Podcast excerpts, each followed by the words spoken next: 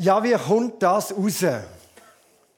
Wenn ein Erwachsener sonnige Strategien anwendet.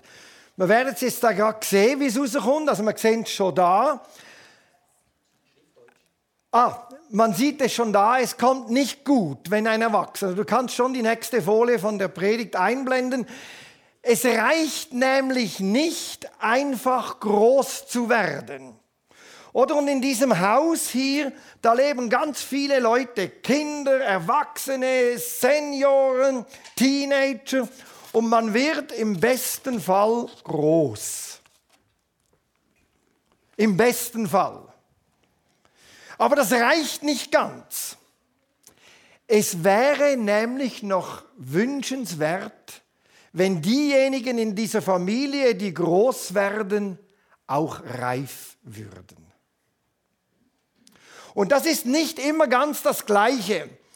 Und gewisse Verhaltensformen, das haben wir gesehen, die sind im Erwachsenenalter unangebracht. Ich kann mich noch so gut erinnern, wie eine Teenagerin sich beschwert hat, als ihre Mutter mit ihr in die Disco wollte. Und dann hat sie sich noch angepasst in der, im Outfit, so an ihre Tochter. Und ihr könnt euch vorstellen, wie sich die Tochter gefühlt hat. Die war natürlich hoch erfreut, dass ihre Mutter mitkam und dann noch wie eine ihrer Kolleginnen angezogen. Reif werden ist nämlich nicht ganz das gleiche wie groß werden. Auch im geistlichen Leben nicht. Und wer jetzt meint, dann muss ich gleich vorwegnehmen, ja, halt, stopp. Wir müssen ja werden wie die Kinder, um das Reich Gottes zu empfangen. Den muss ich jetzt bitter, bitter enttäuschen. Die Pointe dieser Aussage von Jesus liegt nämlich nicht darin, dass irgendeine romantische Sicht über kindliches Vertrauen oder noch eine Vorstellung von kindlicher Unschuld. Das ist überhaupt nicht die Pointe dieser Aussage, denn das wusste schon Jesus. Kinder sind genauso gemein wie Erwachsene. Ich weiß es noch, wie wir selber waren und habe ja auch noch drei großgezogen. Und sie sind nämlich genauso zurückhaltend mit dem Vertrauen verschenken. Und ihr wisst ja, wenn ein Kind das nicht macht, muss man es ihm beibringen, dann ist es ja ungesund. Also könnt ihr es vergessen, die Pointe liegt wo ganz anders. Kinder waren zur Zeit von Jesus rechtlos und ohne irgendeinen Status. Sie hatten keinerlei Rechte, sie hatten keinen Status, sie galten als noch nicht Erwachsene. Somit hat also Jesus seine Jünger aufgefordert, das Reich Gottes wie ein Kind zu empfangen und ohne Recht und ohne Status zu sein. Ich vermute mal, der Enthusiasmus, das Reich Gottes wie ein Kind zu empfangen, schwindet auf diesem Hintergrund bei euch so schnell wie bei mir. Denn auf meine Rechte einfach zu verzichten, ist nicht so ganz mein Ding. Und ohne Status zu leben, ist auch ohne WhatsApp nicht immer ganz einfach. Denn der Status sagt mir ja, wer ich bin und bei WhatsApp manchmal auch noch, wo ich bin. Und darauf zu verzichten, ist nicht so einfach. Also da geht die Pointe von Jesus in die Richtung. Ich habe doch meine Rechte, denke ich. Also der Weg zur geistlichen Reife, den kann man nicht abkürzen mit einem naiven kindlichen Glauben. Das wird dann meistens so peinlich wie diese Mutter mit, von der Teenagerin oder wie Obelix, der mit dem kleinen Peppe sein Verhalten angenommen hat. Das wird nur peinlich, auch im Geistlichen. Es geht also um etwas anderes. Es geht eben um geistliche Reife und schon Paulus schrieb, Einst, als ich noch ein Kind war, da redete ich wie ein Kind, Ich fühlte und dachte wie ein Kind. Als ich dann aber erwachsen war, habe ich die kindlichen Vorstellungen abgelegt. In der Familie Gottes, da werden wir groß und hoffentlich eben auch reif. Bleibt die Frage, wie werden wir reif und was gehört zu dieser geistlichen Reife? Ich möchte einmal die erste Frage anschauen, wie wir geistlich reif werden, weil die ist relativ einfach zu beantworten. Wenn es gut läuft, und von dem gehen wir mal aus, passiert das ganz natürlich. Wie in jeder anderen Familie auch. Wir leben in einer Familie, wir wachsen heran und wir werden reif. Warum? In der Familie haben wir Vorbilder, die zeigen uns, wie man als erwachsene Person lebt. Es ist eben nicht so, dass die Kinder einem zeigen, wie bei Masterix, wie man leben soll, obwohl manchmal ihre Strategien ja gar nicht so schlecht sind, aber für Erwachsene einfach unangebracht. Die Erwachsenen zeigen es einem vor. Im Normalfall reicht es, Teil einer Familie oder Teil der Gesellschaft zu sein. Und da lernt man dann, dann lernt man einmal, sich auch durchzusetzen oder man lernt, dass, man eben, dass es eben nicht immer nach den eigenen Vorstellungen geht. Beides brauchen wir. Wir reifen, indem wir in einer Familie lernen, Verantwortung zu übernehmen. Wir lernen, indem wir, wir lernen, was es heißt, auch im Geld Verantwortung zu übernehmen, in, in der Fürsorge füreinander, sich aneinander zu verschenken, auch einmal etwas weiterzugeben, ohne etwas zurückzuerhalten. Das lernt man da. Wenn es gut kommt, läuft das ganz natürlich. Und da hat man kein spezielles Programm, dass man jetzt geistlich reifen muss, sondern es geschieht. Deshalb bin ich auch persönlich Fan von altersdurchmischten Kleingruppen. Die Vitalität jüngerer Menschen konfrontiert mit der Reife ist etwas vom Wertvollsten, was es gibt. Wobei, da muss man zwei Dinge wissen. Älter werden und reif werden sind nicht zwingend identisch, genauso wenig wie jung sein und reif sein sich ausschließen die schließen sich nicht zwingend aus. Es gibt viele Jugendliche, die erlebe ich als ungemein reif. Kürzlich in einer Situation mit einer jungen Person, anfangs 20, ich musste eingestehen, a, in dem Alter hätte ich nie so reagiert, b, wenn es hochkommt, würde ich heute so knapp reagieren. Das hat mich tief beeindruckt. Also es ist nicht das Vorrecht, älterer Leute reif zu sein. Aber ich bin dankbar, dass ich seit meiner Jugend mit Menschen unterwegs sein darf, die mir zum Beispiel Raum gaben, um Verantwortung zu übernehmen, die mich begleiteten, wenn ich wieder einmal überbordete, und das kommt und kam oft vor, die mir Anteil an ihrem Leben gaben und mir zeigten, wie sie mit Fragen, mit Zweifeln, mit Konflikten umgingen. Von ihnen habe ich gelernt, auch einmal das Schweigen Gottes auszuhalten. Ich habe gelernt, besser zwischen der Stimme Gottes, meinen Wünschen und all den vielen Stimmen um mich herum zu unterscheiden. Da waren Menschen, die mir das gezeigt haben. Und ja, ich hoffe sogar, ich bin durch die Konflikte reifer geworden. Ich habe gelernt, dass gewisse Reaktionen von mir vielleicht verständlich, aber nicht sonderlich hilfreich sind. Einfach in den normalen Konflikten des Alltags. In der Regel reicht es, um reif zu werden, wenn wir uns am Familienleben beteiligen und am gesellschaftlichen Leben. Und in der Gemeinde ist das auch so und hier, aber zum Glück nicht ausschließlich hier, wohnt ja der Heilige Geist. Und hier ist ein gesunder Nährboden, auf dem wir heranreifen können. Oder eine Pflanze, die einen guten, gesunden Boden hat, die muss sich nicht dauernd überlegen, wie wachse ich jetzt und wie werde ich reif. Das geschieht, weil da ein guter, gesunder Boden ist. Und die Familie Gottes bietet so einen gesunden Boden. Gerade weil es eben manchmal auch Knatsch gibt. Gerade weil eben nicht immer alles ideal ist, ist er so gesund.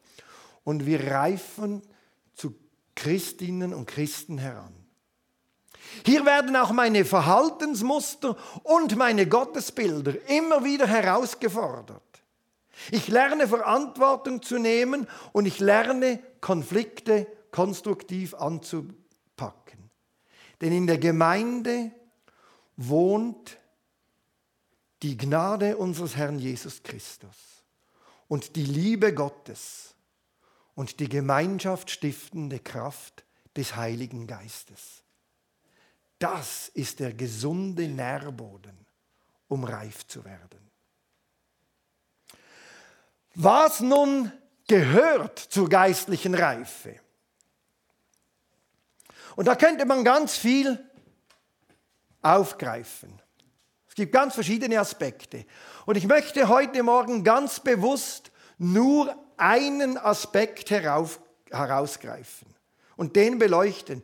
Und ich möchte euch mitnehmen in ein Gebet einer Person, von der ich finde, dass sie geistlich sehr reif war. Ich lese die ersten Verse aus Psalm 42. Psalm 42. Wie ein Hirsch an Wasserbetten lechzt, so sehne ich mich nach dir, mein Gott. Ich dürste nach Gott, nach dem wahren, lebendigen Gott. Wann darf ich zu ihm kommen? Wann darf ich ihn sehen? Wenn ich an früher denke, geht das Herz mir über. Da zog ich mit, einer groß, mit der großen Schar zum Haus Gottes. Da konnte ich jubeln und danken in der feiernden Menge. Warum bin ich so mutlos? Muss ich denn verzweifeln? Auf Gott will ich hoffen. Ich weiß, ich werde ihn noch einmal preisen. Ihn, meinen Gott, der mir hilft. Mit diesem Bild vom Hirsch, der am Wasserbett ist und lechzt, drückt der Psalmist aus, es geht nicht um irgendein bisschen eine Sehnsucht nach Gott, um sich wieder mal ein bisschen positiv und wohl zu fühlen, so ein Flash zu haben, so quasi in der Liebe Gottes zu baden und sich dann gut zu fühlen. Er erlebt eine bedrohliche Situation. Es geht buchstäblich um Sein oder Nichtsein. Wenn der Hirsch nichts zu trinken erhält, verdurstet er. Also eine existenzielle Bedrohung. Und das Bild spielt auf die Situation an im Nahen Osten, wenn ein Hirsch an einem ausgetrockneten Wadi, an einem ausgetrockneten Bachbett steht, das kein Wasser mehr führt. Das kam ja im Nahen Osten viel vor. Mit anderen Worten, der Hirsch steht am rechten Ort. Aber wo früher Erfrischung war, findet er heute nur Staub und Steine. Es gibt für ihn hier nichts zu trinken. Und das, obwohl er ja früher aus diesem Bachbett getrunken hat. Da war ja einmal etwas. Aber jetzt ist es versiegt. So wie die Emme diesen Sommer als sie austrocknete. Früher konnte man da baden. Heute, wenn du dann hineingesprungen wärst, hättest du dich nur verletzt. Aber es war ja am richtigen Ort. Bildhaft drückt der Beter aus, Gott ist nicht mehr da zu finden, wo ich ihn früher gefunden habe. Er ist schon am richtigen Ort. Er macht nichts falsch. Aber er findet Gott dort nicht mehr. Wo früher Erfrischung war, liegen jetzt nur leblose Steine herum. Und es führt ihn zur Verzweiflung und er schreit, warum bin ich mutlos geworden? Muss ich denn verzweifeln? Denn der Beter kennt keinen anderen Ort, an dem er Gott finden könnte. Oder der weiß, es ist jetzt nicht einfach so, drei Meter nebenan fließt ein reißender Strom und dann kann ich dort gehen. Und der hatte auch nicht die Buddy in Kirchberg oder in Burgdorf, wo er dann hingehen konnte, wenn die Emme schon vertrocknet war. Spielte nicht so eine Rolle, gehe ich halt in die Buddy. Dort ist sie auch kühl. Es gibt keine Alternative. Das Einzige, was ihm bleibt, ist diese Sehnsucht nach Gott auszuhalten. Und es ist nicht einfach. Diese Spannung zwischen der Sehnsucht nach Gott und der Erfahrung der Abwesenheit Gottes, die kann er nur erleiden. Es gibt keine Abkürzung. Mit der muss er leben. Denn Gott ist im Bachbett nicht mehr zu finden. Es ist trocken geworden. Er muss es aushalten, dass die Gottesbegegnungen von früher sich heute nicht automatisch wiederholen. Das gehört zur Reife. Und jetzt kommt, was eben ganz stark zur Reife gehört. Und dennoch hält er an Gott fest. Er gibt sich nicht mit irgendeiner Ersatzquelle ab und er lenkt sich auch nicht irgendwie ab. Er bleibt in diesem Bachbett stehen und harrt auf Gott. Zur geistlichen Reife gehört es, in Zeiten der ungestillten Wünsche, in Zeiten, wo wir das Gefühl haben, Gott hat sich aus unserem Leben abgemeldet, darauf zu verzichten, uns einfach abzulenken oder die Bedürfnisse irgendwie anders oberflächlich zu stillen. Das wäre einfach. Es gibt heute immer Ersatzquellen. Die gibt es auch im religiösen Bereich. Man kann sich irgendwie zum hunderttausendsten Mal einen auf Retro machen und versuchen, das wieder zu beleben, was einmal war. Das geht eine Zeit lang und dann irgendwann geht das auch nicht mehr. Oder man kann sich sonst ablenken. Da gibt es tausend Möglichkeiten. Man kann reisen, man kann shoppen, man kann Social Media. Es gibt tausend Möglichkeiten, um sich einfach abzulenken. Und das macht unser Psalmist genau nicht. Und er weiß auch, oder die Nostalgie, ach, wenn es wieder wäre wie früher. Das ist halt so, wie einer der Senioren in Hindelbank einmal gesagt hatte. Es ist einfach nicht mehr, wie es noch gar nie war. Das sind, das sind zuweilen Ersatzquellen, nicht immer. Aber manchmal kann das einfach eine Ersatzquelle sein. Denn nur durch eine Zeit der Desorientierung finden wir vielleicht ganz neu zu Gott und zelebrieren nicht immer wieder endlos Schlaufe das Alte. Aber es ist schwer, das auszuhalten. Es ist schwer auszuhalten, dass Gott nicht in mein Bild passt und sich selber wieder ins Bild setzt. Das ist schwer. Und der Psalmist macht das. Ersatzquellen lenken von der Aufgabe ab, die Abwesenheit Gottes zu ertragen und dennoch voller Hoffnung an ihm festzuhalten. Oder er betet ja. Es ist trocken, ich schreie, ich bin mutlos, ich hoffe auf den Herrn. Er macht beides. Eine gereifte Spiritualität kennzeichnet sich dadurch unter anderem, dass sie gelernt hat, im leeren Wasserbett zu stehen und dennoch auf Gott zu hoffen. Weder Rückzug noch Ersatzbefriedigung können das je stillen. Das bringt, Ersatzbefriedigungen bringen Erleichterung vom momentanen äh, Leidensdruck, den man hat, aber dann ist wieder vorbei. Sie stillen das Grundproblem nicht.